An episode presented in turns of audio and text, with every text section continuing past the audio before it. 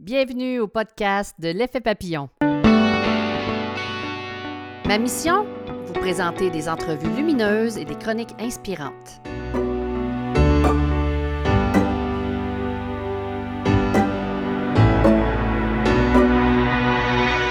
Bonjour, ici Lynne Drouin et bienvenue au podcast numéro 7 de l'effet papillon. Il me fait plaisir de vous présenter une entrevue vraiment intéressante avec M. Alain Williamson, qui est auteur, conférencier, éditeur du Dauphin Blanc, co-auteur et coproducteur avec Mme Annick Laprate du livre et documentaire Miracle, Oser devenir créateur de miracles. Alors voilà, c'est parti.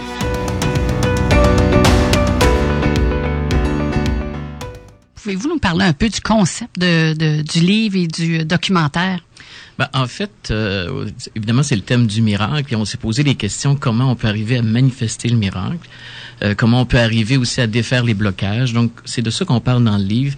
Et on voulait avoir un peu la vie de, de, de, de on les appelle des experts, dans le fond, des gens qui expérimentent le miracle à leur façon. Et on a voulu aller les chercher, ces gens-là, pour entendre ce qu'ils qui, avaient à nous dire sur le miracle, leur façon de procéder.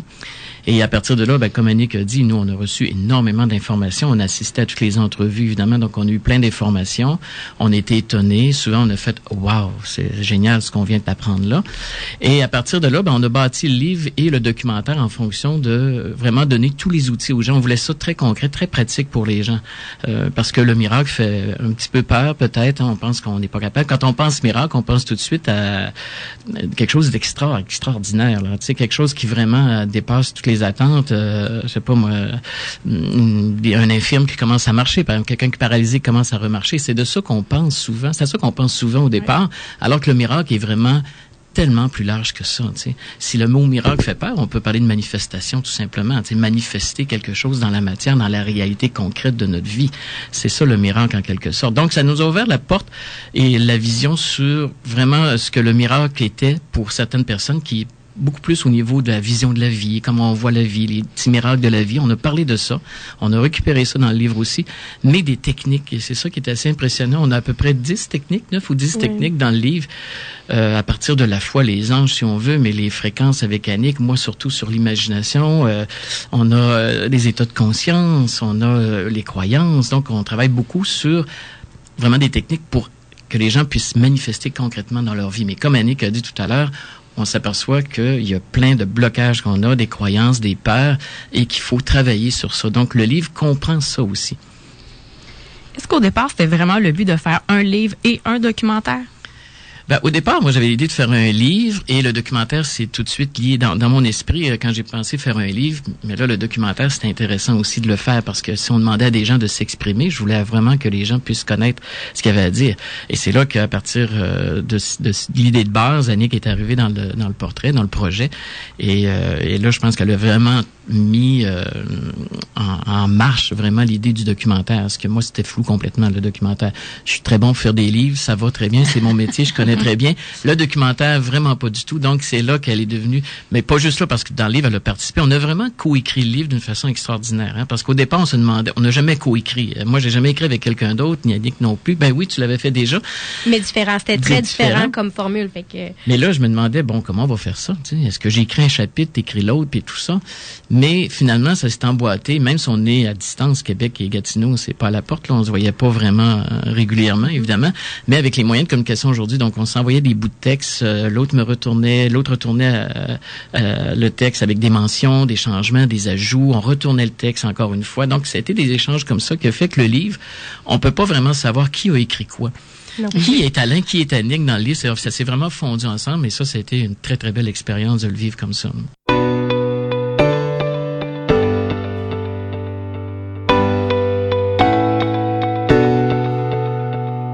La science avance de plus en plus vers une, autre mentalité. Euh, on inclut de plus en plus l'idée euh, de la spiritualité, l'idée de, ce qui peut être intangible. Euh, on fouille beaucoup au niveau des capacités du cerveau. Donc, il y a comme une ouverture qui est faite. Avant, c'était vraiment les faits.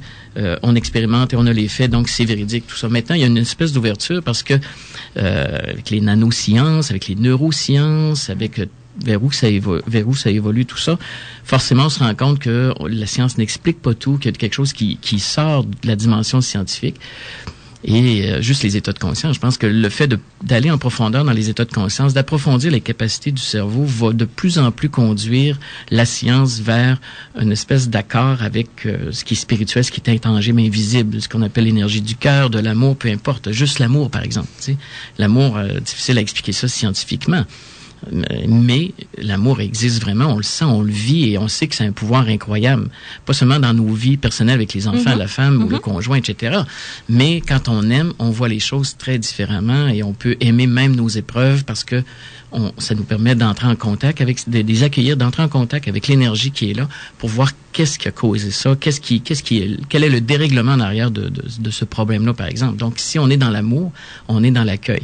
Et juste ça, Mario lui-même parle de l'amour aussi dans son, dans son message. Je sais pas si on l'a sur le, le, le, documentaire comme tel, mais dans son entrevue intégrale, évidemment qu'il va parler de l'amour aussi. Donc, c'est ce qu'on a découvert, c'est que la science s'en va vraiment vers une des vers euh, l'étude et l'acceptation surtout, je pense, de notions qui sont encore intangibles, qu'on n'est pas capable de prouver, mais on sait qu'il se passe quelque chose. Fait qu'on est content de voir qu'il y a une ouverture à ce niveau-là, au niveau de la science. Ben, et puis c'est c'est pas si c'est pas si récent que ça. Je pense que ça fait plus mhm. longtemps parce que Mario on, et on commence le livre avec euh, avec ce, ce, ce, cas-là entre autres là euh, qui a existé dans les années 50, fin des années 50 en Californie, un homme qui euh, avait été atteint d'un cancer vraiment euh, très avancé, des masses cancéreuses très très importantes dans son corps et il entend parler d'un médicament quelconque parce qu'il lisait les revues scientifiques, s'intéressait à ça, il entend parler d'un médicament.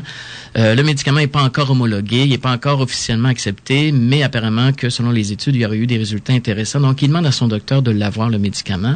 Le docteur lui donne, mais euh, l'homme guérit complètement, s'en va, s'en tourne à la maison. Mais là, dans, à la maison, il lit euh, sur une autre revue scientifique qu'on n'est pas certain vraiment que ça soit vraiment des résultats probants. On est encore incertain complètement. Les masses cancéreuses reviennent, il retourne à l'hôpital. Et il demande à son médecin pourquoi et je voudrais en avoir des nouvelles doses, qu'est-ce qui se passe, etc. Le médecin, quand même allumé, euh, a pas le médicament, mais lui donne une, solution, un soluté dans le fond, une solution saline tout simplement, qui a aucun médicament dedans, mais en lui disant c'est une nouvelle dose, l'autre était moins bonne, celle-là je sais qu'elle est bonne, il lui donne et l'homme guérit encore une fois. C'est l'effet placebo on peut l'appeler l'effet placebo, mais l'homme guérit effectivement. Il retourne à la maison, de nouveau guéri. Il, est en rémission, il n'y a plus question qu'il soit à l'hôpital. Mais il lit dans une revue scientifique, encore une fois. Mon fils, quand il a entendu ça, il dit pourquoi il n'a pas arrêté de lire? Il a lu encore de nouveau dans une revue scientifique qu'effectivement, le, médicament ne valait rien, qui été rejeté par la communauté scientifique, il ne serait pas homologué. Et l'homme revient avec des masses cancéreuses, encore une fois à l'hôpital, et là décède. Et c'est Mario qui nous a emmené ce, Mario Beauregard qui nous a emmené ce cas-là. On l'a documenté, on a été voir un peu pour faire le livre, mais effectivement, c'est un cas qui existe dans la science. Et la science n'est pas, capable d'expliquer qu'est-ce qui s'est passé. Pourquoi une masse cancéreuse diminue comme ça, revient, euh, repart et revient de nouveau, juste parce que la pensée a une influence. Donc ça, c'est, Mario commence son entrevue pratiquement avec ce cas-là. Et ça nous laisse vraiment euh, interpeller, là, tu sais, qu'est-ce qui s'est passé exactement. Donc, tu vois, c'est de la fin des années 50, tout ça. Donc, Peut-être les scientifiques en parlent moins, mais il reste que plein de gens qui sont ouverts de plus en plus à cette euh, possibilité-là que le cerveau, entre autres, ait une influence, que les croyances aient une grande influence sur notre vie, sur le matériel, sur le physique. C'est la puissance du cerveau, en fait. La puissance du cerveau, mais aussi l'effet immense des croyances. Moi, je pense que les croyances sont vraiment, vraiment euh, ce qui nous fait, comment on voit le monde, c'est par nos croyances. Le monde n'est pas tel qu'il est, il est tel qu'on croit qu'il est, et on a le résultat de nos croyances tout le temps. Donc, c'est un point majeur et on a travaillé là-dessus dans le livre. C'est un point majeur, les croyances. J'ai même lu dernièrement dans une revue qui est le National Geographic, il y avait justement un reportage sur l'effet placebo, puis il disait que même quand les gens savent que c'est un placebo, ça fonctionne aussi. Donc, c'est vraiment une question de croyance. Ça peut les mettre dans un état de réception, de, d'ouverture. et c'est immensément important d'être dans un état d'ouverture pour accomplir n'importe quoi. Mais vous savez, une chose, c'est que quand on, moi, en tout cas, je, suis peut-être plus vieux que les gens ici, là, mais je me souviens très bien dans, à peine, à peine. dans ma famille, ma grand-mère arrêtait le sang, enlevait les verrues, Hein? Il nous disait de mettre une pleure de patate, puis la verrue s'en allait. La pleure de patate avait aucun effet sur la verrue. Mais effectivement, il enlevait les verrues. Effectivement, il arrêtait le sang. J'ai été témoin de ça, je l'ai vécu. Mais quelle est la différence entre enlever une verrue et enlever une masse cancéreuse? C'est le même principe qui est à l'œuvre, sauf que la croyance que le cancer est grave et dangereux, que c'est non non, non guérissable la plupart du temps, fait en sorte qu'on n'arrive pas à retrouver nos moyens et avoir la capacité de croire et de, de gérer l'énergie qui va régler le cas. Mais c'est le même principe en action. Mais une verrue, c'est tellement bénin, c'est pas grave, c'est laid, mais c'est pas grave. Et on est dans la détente, on est dans la possibilité que ça se peut. On a la croyance que ça se peut parce qu'il y a eu des, des, des, des, des cas déjà vécus dans notre famille et ça fonctionnait. Mais c'est le même principe à l'œuvre, le même grand principe créateur qu'on a tous en nous, qui nous habite tous, et c'est lui qui, qui fonctionne à ce moment-là.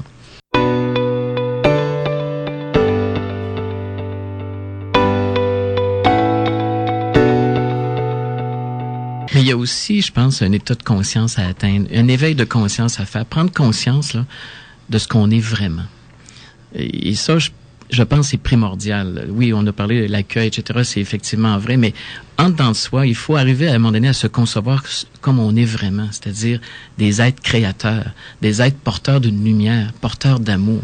Et quand on commence à prendre conscience qu'on est ça, tout le monde, la vision de la vie change, mais aussi notre notre interaction avec le monde va changer. Et ça, ça nous met dans, une, dans un esprit où on dit oui, tout est possible. Oui, je peux accomplir des choses. Oui, euh, je peux aimer. Et je pense que l'état de conscience est, est, immensément important pour pouvoir commencer à créer quelque chose. Et, je pense, c'est le point de, de, base. On en parle dès le début aussi, d'avoir, de, se mettre dans un état de conscience que c'est possible, qu'on est vraiment quelqu'un des gens, euh, on l'a dit tantôt, extraordinaires. On est vraiment porteur de l'énergie divine. J'essaie de faire attention aux mots que j'utilise pour pas heurter personne euh, à l'écoute, mais on est divin, on est de Dieu. sais, quand on dit on est des, la Bible disait on est des enfants de Dieu, ou la religion nous apprenait on est des, enfants de Dieu. Ben, c'est ça, on porte le même pouvoir créateur, on est de cette essence-là, comme toute la nature, comme tous les êtres qui nous entourent, mais il faut en prendre conscience et en devenir responsable et noble le, le, transmettre dans notre vie, dans nos actes, dans nos paroles, dans nos gestes, dans nos pensées, être digne de ce qu'on est vraiment. Et ça, je pense, c'est quelque chose qu'on n'a pas été habitué euh, soit à travailler ou à prendre conscience de, de, de, de cette capacité-là qu'on a, de ce qu'on porte vraiment en nous. On est des êtres de lumière avant tout.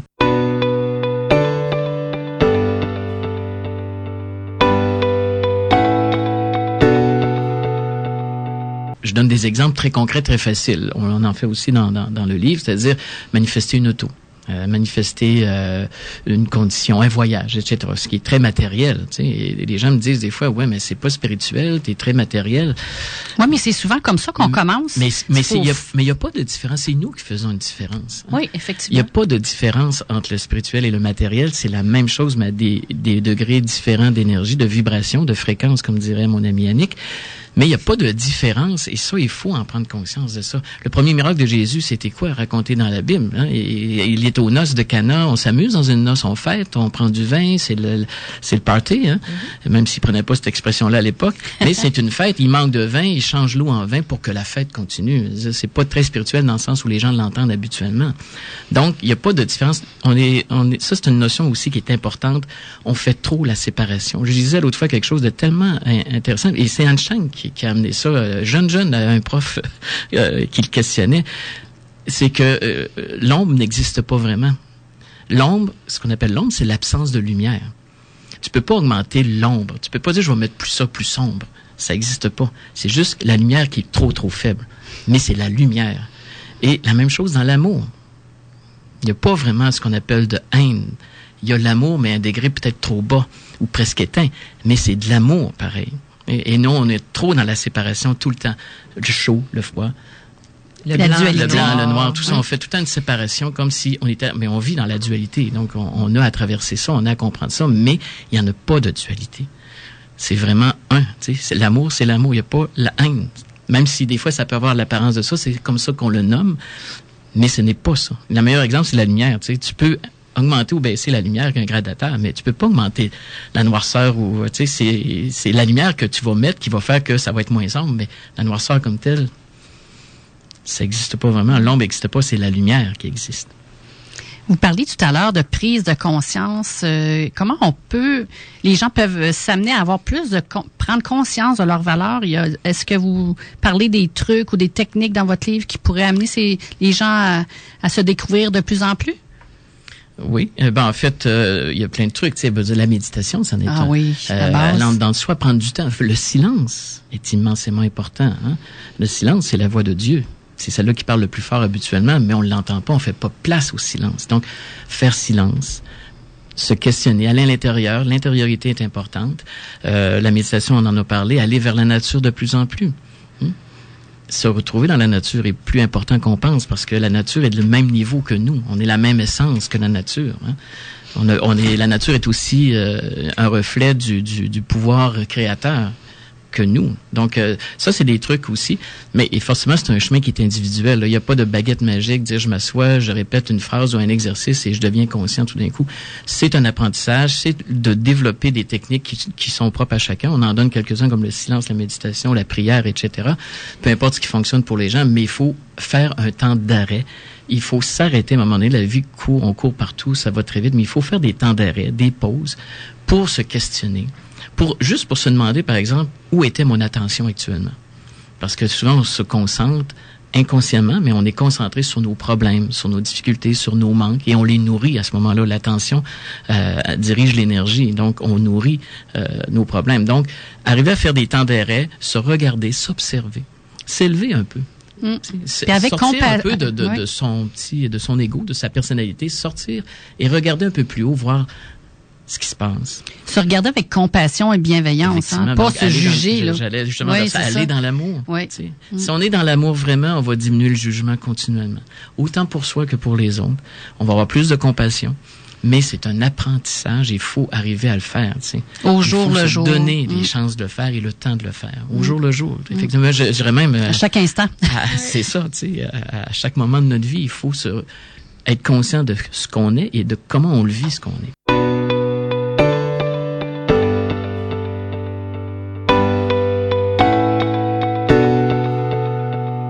pour moi, en tout cas à mon avis, la vie est vraiment ailleurs que là. Il faut se sortir de cette euh, dimension physique. Euh, il ne s'agit pas non plus de, de, perdre, perdre le nord non plus. On reste bien ancré parce qu'on doit travailler dans la matière, mais il faut arriver à se donner du temps pour sortir un peu de cette vision-là, s'élever, donc aller au niveau de l'âme, pour avoir une vision plus globale, euh, avoir une vision beaucoup plus axée sur notre vraiment notre nature divine. Et à ce moment-là, on revient dans la matière pour vraiment travailler parce qu'on a choisi, on sait notre rôle, on doit travailler dans la matière, on a quelque chose à faire ici. Mais il faut se donner des pauses, comme Annick dit, pour se connaître, se découvrir qui on est vraiment. Alors, dernière question pour finir ce bloc d'entrevue. On aimerait savoir quel est le plus grand miracle qui s'est produit dans votre vie? Cette question-là revient souvent dans les entrevues. Ben, je peux commencer, Annick, euh, tu as l'air à chercher dans tes souvenirs. Et en fait, il y en a plusieurs miracles. Tu sais, quand, quand on a fait le livre Miracle, moi, une chose que ça m'a apporté, c'est de regarder dans ma vie. J'ai fait un peu un retour et puis il y en a plein de miracles qui se sont produits, qui se sont manifestés. Euh, j'en étais pas toujours conscient à ce moment-là, où j'appelle ça peut-être différemment, euh, j'ai manifesté quelque chose, mais c'est vraiment le pouvoir créateur qui est en action.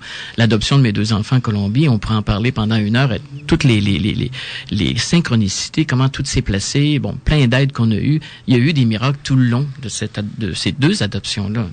Je me souviens d'un moment aussi, quand j'étais jeune, ma mère était très malade, je pense que je le raconte dans mon entrevue, et euh, j'ai appliqué une technique, j'étais dans la Bible à ce moment-là, je lisais beaucoup l'histoire de Jésus, j'ai appliqué un peu ce qu'il faisait, à mon avis, et euh, il y a eu un résultat immédiat sur ma mère. Tu sais, c'est vraiment, j'avais juste 17 ou 18 ans, mais elle a eu un résultat immédiat. La douleur a baissé comme de 80, 75 à 80 et, et ça, ça m'a beaucoup étonné parce que c'était comme immédiatement que ça s'est passé. Bon, oui, peut-être un hasard, je sais pas, moi je crois pas au hasard de toute façon, mais il y en a qui vont me dire que c'est du hasard. Donc ça, ça m'a marqué déjà à 17, 18 ans, ça m'a vraiment marqué. Waouh, comment j'ai fait ça dans le fond. Et j'ai eu déjà une quête qui a commencé à ce moment-là. Mais je te dirais que euh, le plus grand miracle à partir du livre, pour moi, c'était de de modifier mon état de conscience, d'arriver à un état supérieur de conscience, de considérer la vie d'une façon encore euh, encore euh, meilleure que ce que j'avais avant comme vision. en fait, ça m'a amené à regarder la meilleure version de moi-même et d'essayer de le mettre en application. Donc ça, c'était un miracle en soi aussi.